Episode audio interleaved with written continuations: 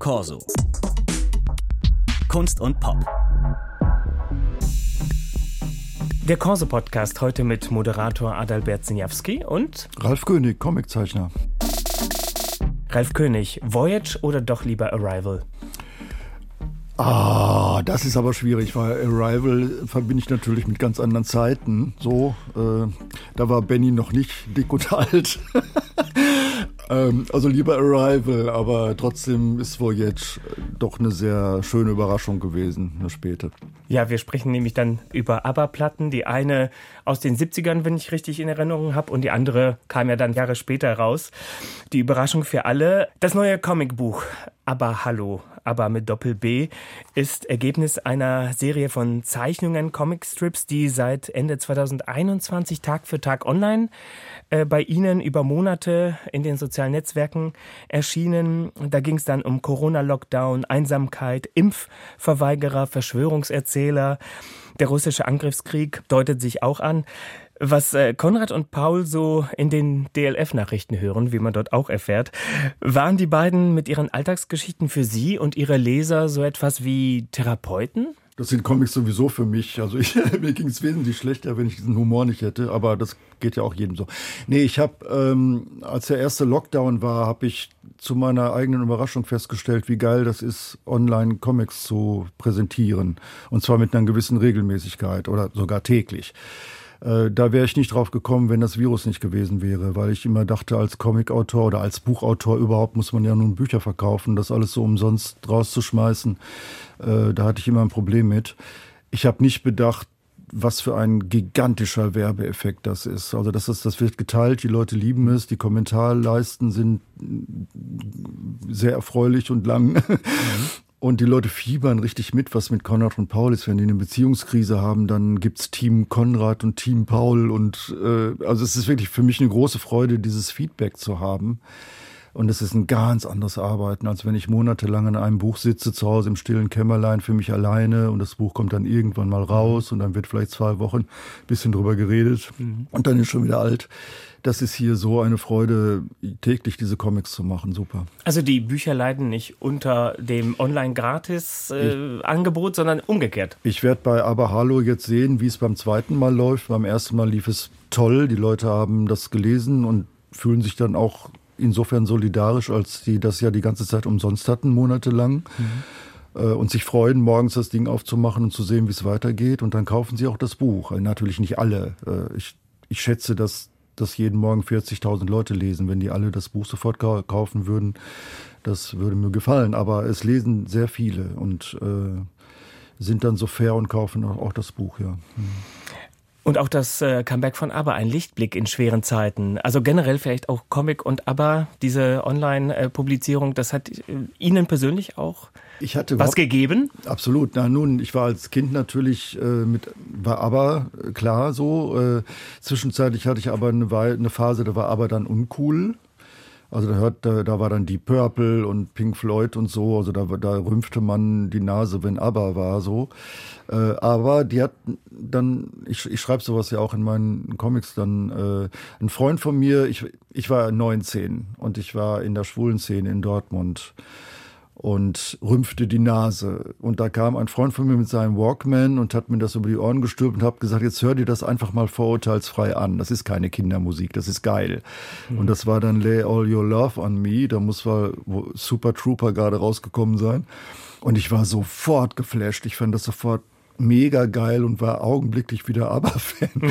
Also so lange geht das zurück. Und als jetzt das neue, also dieses späte Album kam vor einem Jahr, da habe ich äh, nur drei Folgen dazu im Sinn gehabt. Ich, ich wollte nur drei Folgen Konrad und Paul zum neuen ABBA-Album machen. Und wow, das hatte so eine Dynamik. Sofort waren die Leute wieder in den Kommentarleisten, fanden das geil und ich hatte sofort wieder Spaß und dann waren es acht Monate. Ich habe acht Monate jeden Tag so ein Ding rausgehauen. Das ist für mich eine große Überraschung und, und eine riesengroße kreative Freude. So. Was mir neben der ganzen Situationskomik gefällt, dass es immer mal wieder Raum gibt für Ernstes. Etwa, wenn es beim Thema Impfgegner mit Verweis auf die AIDS-Krise um die vielen Toten im Freundeskreis geht. Hm, was wären wir damals froh über Impfstoff gewesen, ist so ein Zitat, das da fällt. Wie wichtig ist es Ihnen im Comic auch zu kommentieren? Also ich, ich, übertrieben, wenn ich jetzt sagen würde, es wäre wichtig, das passiert einfach. Ich habe dann, also dieser Comic, der gerade erwähnt wurde, das war am 1. Dezember, Welt-AIDS-Tag. Und das, dann denke ich mir, was, was machst du da? Und, und das war, ist dann wirklich mein, mein Erleben auch. Natürlich sind meine Standpunkte, die ich hier und da habe, äh, fließen da natürlich mit ein. Und, und ich habe die Corona-Krise als längst nicht so erschreckend und so furchtbar erlebt wie damals die AIDS-Zeit in den 80er und 90er Jahren. Ähm, da, da muss ich sagen, dass bis damals überhaupt mal irgendjemand auf den Gedanken kam, dass man da ja mal forschen könnte, was man da gegen dieses Virus macht, weil es traf ja nur Schwule und Prostituierte und äh, Drogenabhängige. Also da, da, da war das hier so ein anderes Erleben, wie plötzlich alle Räder stillstanden und wow, es, es trifft uns alle. Ne, so. Mhm. Ich fand das schon auch ein bisschen schwierig. Ähm, und ich hatte vor Corona für mich jetzt selbst nicht so viel Angst. Ich fand das damals einfach alles furchtbar und das wollte ich in diesem kleinen Comic halt mal dran erinnern, also wie das damals war und, ähm, und wie es dagegen heute so war.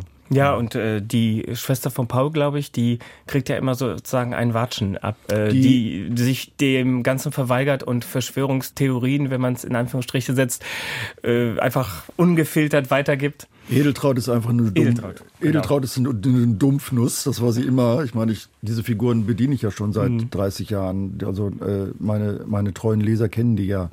Und natürlich muss Edeltraut Impfgegnerin sein und Querdenkerin. Das ist, äh, das, das liegt so oft der Hand. Mhm. Und das macht mir auch so einen Spaß, sowas dann zu zeichnen. Also ich habe für, für jede Lebenslage irgendeine Comicfigur. Auch der Vater von Paul, der äh, inzwischen ja alt ist, im, im Altenheim sitzt oder so. Das, es macht mir einfach Spaß, äh, dass durch diese Online-Geschichte, durch dieses tägliche eine Folge äh, bringen, dass, dass die Figuren sich so abkoppeln von mir. Also ich gucke nur noch zu, was die machen. Das hat Charles Schulz damals auch gesagt, als er die Peanuts gezeichnet hat. Äh, wenn man solche starken Charaktere hat, dann guckt man da irgendwann nur noch zu. Was, was machen die denn? Und, und ich habe auch bei Aber Hallo, ich hatte, wie gesagt, drei Folgen im Sinn. Und alles, was danach passierte, war nicht geplant. Ich, normalerweise, wenn ich ein Buch mache, dann schreibe ich ja erst so eine Art Plot, ne, so und mhm. weiß, wo ich hin will. Und hier lasse ich mich treiben, von Folge zu Folge. Das macht es auch für mich spannend und erhöht meinen eigenen Spaßfaktor und das kommt dann auch wieder in die Comics rein, denke ich. Ja, Sie sagten vorhin auch der Einfluss der Leserinnen und Leser, die dann online Dinge kommentieren oder ergänzen, was dort erschienen ist. Super. Mhm. Äh, super, sagen Sie, das äh, schreiben Sie auch im Nachwort. Ähm, super für die Leser und Leserinnen, dass man letztendlich Einfluss nehmen kann, offenbar auf das Geschehen. Aber ich habe mich gefragt, verändern Sie tatsächlich etwas an der Idee aufgrund von solchen Kommentaren? Ja, durchaus. Also wenn, also manche Kommentatoren Kommentatorinnen, Kommentierenden, Kommentierenden ähm, äh, werden wissen, dass das auf ihren Einfluss kam. Also mhm. allein dieser geniale, also da kommt eine Travestiekünstlerin auf einer Party vor und die, die macht dann so eine spanische Version von Fernando von ABBA und äh, die habe ich Chiquitita genannt. Und da kam irgendjemand in den Kommentaren und meinte Chiqui Titta, also äh, äh, also Titta mit zwei T und und Chiqui wie wie Huhn. Und Schöner fand, Drag Queen Name. Das fand ich sofort super geil. Ja, ja das habe ich dann übernommen. Also es, äh, das macht einfach Spaß, dieses Ping-Pong-Spiel. Natürlich sind auch viele doofe Gedanken dabei mhm. und manchmal mhm. merkt man auch, dass die Leute jetzt so meinen, sie hätten jetzt eine tolle Idee und die müsste ich mir jetzt äh, antun. Aber das ist dann eben vielleicht dann keine tolle Idee. Aber aber der der Austausch mit den Lesern ist natürlich eine für mich eine völlig neue Erfahrung. Und was interessant ist, so Themen wie Wokeness oder vegane Weihnachtsgans, also Veganismus, die parieren sie ja auch mit Witz. Ähm, gutiert die sicher wahrscheinlich eher linksliberale LeserInnen schafft das oder gibt es in den Kommentarspalten auch Kritik?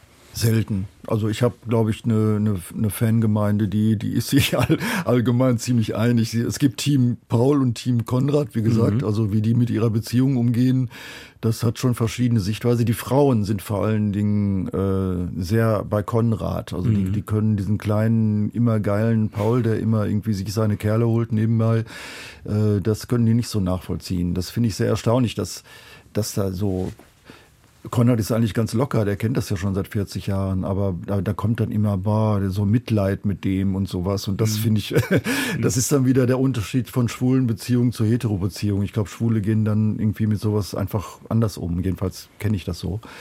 Ähm, was war die Frage? Auch wenn sie auch drunter leiden trotzdem, obwohl sie so sind, wie sie sind. Die Frage war, ähm, gibt es denn auch Kritik in den Kommentarspalten? Aber wirklich, wirklich ganz selten, dass einer mal was Blödes schreibt mhm. oder so. Das, ähm, äh, ich habe ich hab auch, wenn ich jetzt auf Querdenker eingehe oder auf so ein bisschen Political Correctness oder so, dann muss ich eigentlich erleben, dass meine Leser, die sind jetzt ja auch in einem bestimmten Alter, sage ich mal. Ich bin jetzt über 60 und die sind dann vielleicht so plus minus zehn Jahre und ich glaube, dann, dann teilt man vielleicht so ein bisschen so eine Lebenssicht. Ne? So, mhm. erst recht, wenn die Leute schon lange meine Bücher lesen, dann wissen die ja, wo der Hase läuft und wie ich drauf bin. Über das Alter müssen wir noch sprechen, aber oh ja. ich habe auch gelesen, Sie sind äh, Mitglied in einer humanistischen Stiftung, mhm. die sich für Humanismus und Aufklärung einsetzt. Manchmal kann man den Glauben an den Menschen und seine Entwicklungsfähigkeit in diesen Zeiten, wir sprachen über diese politischen Themen, die ja auch im Buch vorkommen, dann doch verlieren, oder wie?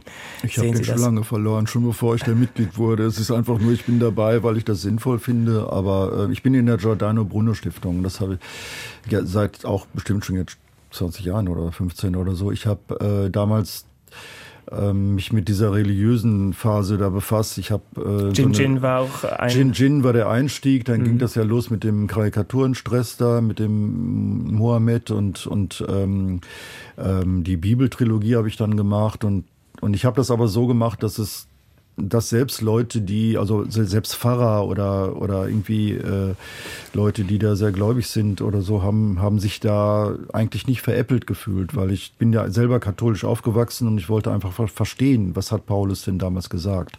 Deswegen bin ich da anders rangegangen. Es ging mir nicht darum, religiöse Gefühle zu beleidigen, sondern das einfach mal wirklich humoristisch ein bisschen auseinanderzunehmen. Und da bin ich an die Giordano Bruno Stiftung damals geraten, weil es ist halt so ein Zusammenbund von Philosophen und Evolutionsforschern und keine Ahnung. Damals fühlte ich mich als Comiczeichner in dieser Runde ganz schön klein, aber inzwischen habe ich sehr schnell gemerkt, dass die alle super drauf sind und man trifft sich einmal im Jahr und dann werden irgendwie die, die Weltthemen besprochen und das ist auch sehr inspirierend, aber Pessimist bin ich trotzdem. Ich glaube nicht, dass die Menschheit die Kurve kriegt. Und die Menschen sind schlecht, aber ist äh, Ralf König ein Aufklärer, kann man das sagen? Ähm, ja, aber das, das, das war nie mein Ziel. Also ich, ich, ich, ich fühle mich auch gar nicht als schwuler Aktivist oder sowas. Ich, ähm, ich bin einfach Comiczeichner. Ich wäre wahrscheinlich auch Comiczeichner, wenn ich nicht schwul wäre. Allerdings hat das damals vor 40 Jahren äh, natürlich als Einstieg sehr geholfen. Das war natürlich ein Thema, das war damals super tabu. Darüber sprach man nicht und dann kam da einer, der machte Witze. Das, das war, da habe ich im Nachhinein erst verstanden, etwas, was was, was meinen Staat damals sehr erleichtert hat ne, mhm. ne, so, und Aufmerksamkeit erregte. Und, aber ich aufklären, ähm, ich gebe gerne von mir, was ich so denke, in, äh, und schiebe das zwischen die Sprechblasen. Aber ich glaube, es ist gerade gut, dass ich nicht aufklären will. Wenn, wenn man merken würde, da will einem einer was beibringen mit erhobenem Zeigefinger, dann wäre es wahrscheinlich nicht so komisch.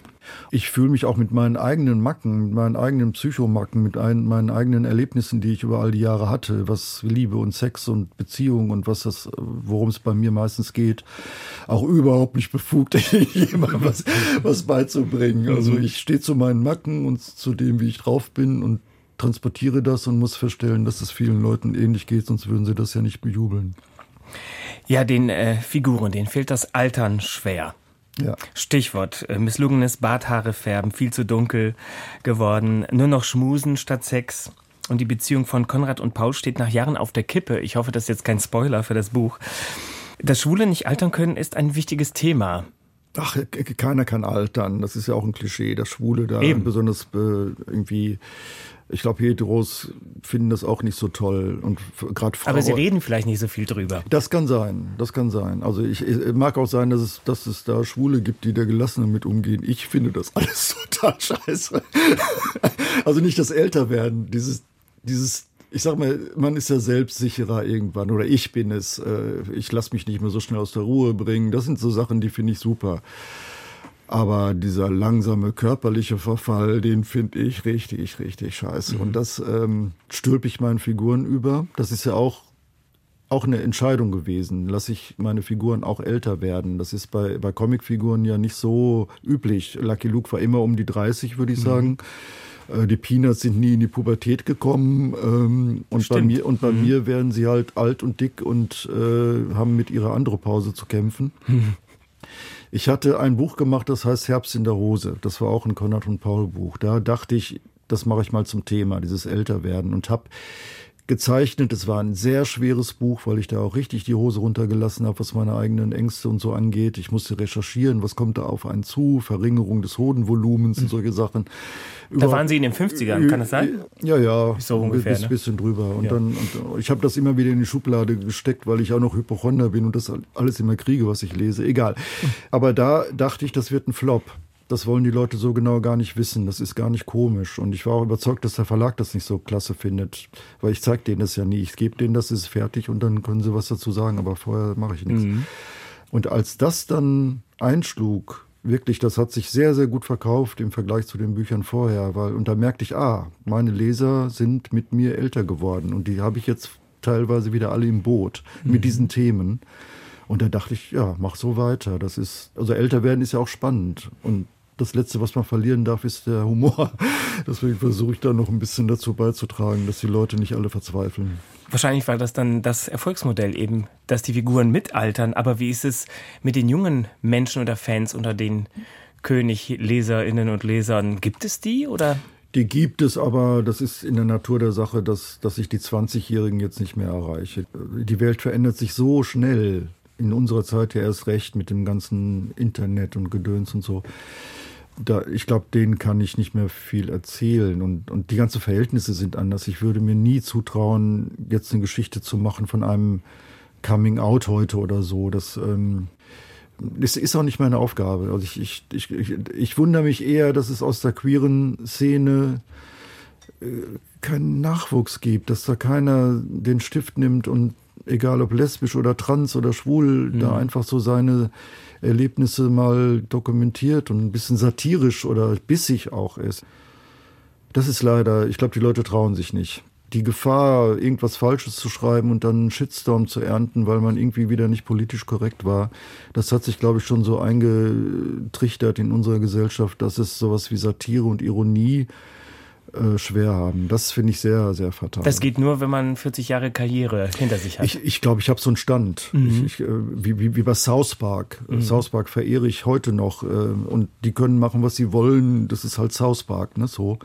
Und das ist bei mir ähnlich. Ich kann, natürlich würde ich auch äh, Gegenwind kriegen, wenn ich jetzt irgendwas, äh, aber das tue ich ja nicht. Ich, ich, ich bin ja nun nicht äh, transphob, wie man mir das mal vorwarf. Da gab es ja ein Bild in ja, Brüssel, glaube ich, ein Wandbild. In Brüssel ja. gab es ein Wandbild, da habe ich, hab ich, halt eine, eine, dicke Tunte gezeichnet und da wurde mir unterstellt, das sei keine Tunte, sondern eine Transfrau, die traurig guckt, weil sie behaarte Schultern hat und so ein Quatsch. Also die Leute interpretieren da auch irgendwas rein und die das tun, haben wahrscheinlich auch noch nie ein Buch von mir gelesen. Deswegen bin ich da relativ entspannt, was das angeht. Aber gewundert habe ich mich schon, dass man mir zutrauen könnte, ich wäre transphob oder rassistisch oder so. Das ist schon, das ist schon ähm, sehr, ist schon kurios, ja. Also keine einfachen Zeiten für Menschen, die Satire machen, in welcher Form auch immer. Ähm, wenn man sich Ihre Veröffentlichungsliste anguckt, also mindestens jedes zweite Jahr ein Comic, wenn ich richtig gesehen habe, wie viel Druck oder wie viel Freiraum bedeutet äh, das für Sie, sich immer wieder was Neues auszudenken? Also die Angst, dass mir nichts mehr einfällt, habe ich längst verloren. Das, da bin ich drüber, da bin ich echt entspannt. Das kommt immer irgendwas. Gerade jetzt mit diesen Online-Möglichkeiten, wo ich da jeden Tag irgendwie, es, es kommt einfach, es ist da. Ich sitze da nie und denke, oh Gott, was mache ich morgen oder so. Gar nicht. Das kommt, es fließt. Und da bin ich sehr, sehr dankbar dafür. Keine Ahnung, wo das herkommt, es ist halt da. Nee, Also ich würde das nicht als Druck bezeichnen. Es ist einfach, äh, es ist meine, ich würde das noch nicht mehr als Arbeit bezeichnen. Ich bin wirklich einer der Glückspilze, die etwas tun, was, was, was, das macht mir selber Spaß, das macht den Leuten Spaß, ich kann davon leben. Ich muss nicht mal zurück in die, in die Schreinerei. Ich bin da eigentlich äh, Schreiner, was ich mir heute mhm. auch nicht vorstellen kann. Und ich bin, was das angeht, wirklich zuversichtlich, dass mir nicht die Ideen ausgehen. Dazu ist die Zeit auch zu spannend. Es passiert ja viel zu viel. Auch wenn es nicht lustig ist, was passiert, aber gerade das, das Nicht-Lustige reizt ja, irgendwas daraus zu machen. Sagt Ralf König im Deutschlandfunk, denn der neue König ist da. Aber Hallo, aber mit Doppel B. Jetzt erschienen im Rowold Verlag. Danke für das Gespräch und den Besuch hier im Studio. Ich danke auch. Und das war der Corso-Podcast für heute. Ich empfehle die Audiothek-App vom Deutschlandfunk. Dort finden Sie alle unsere Ausgaben und noch mehr aus dem Programm zum Nachhören. Tschüss, bis zum nächsten Mal. Corso. Kunst und Pop.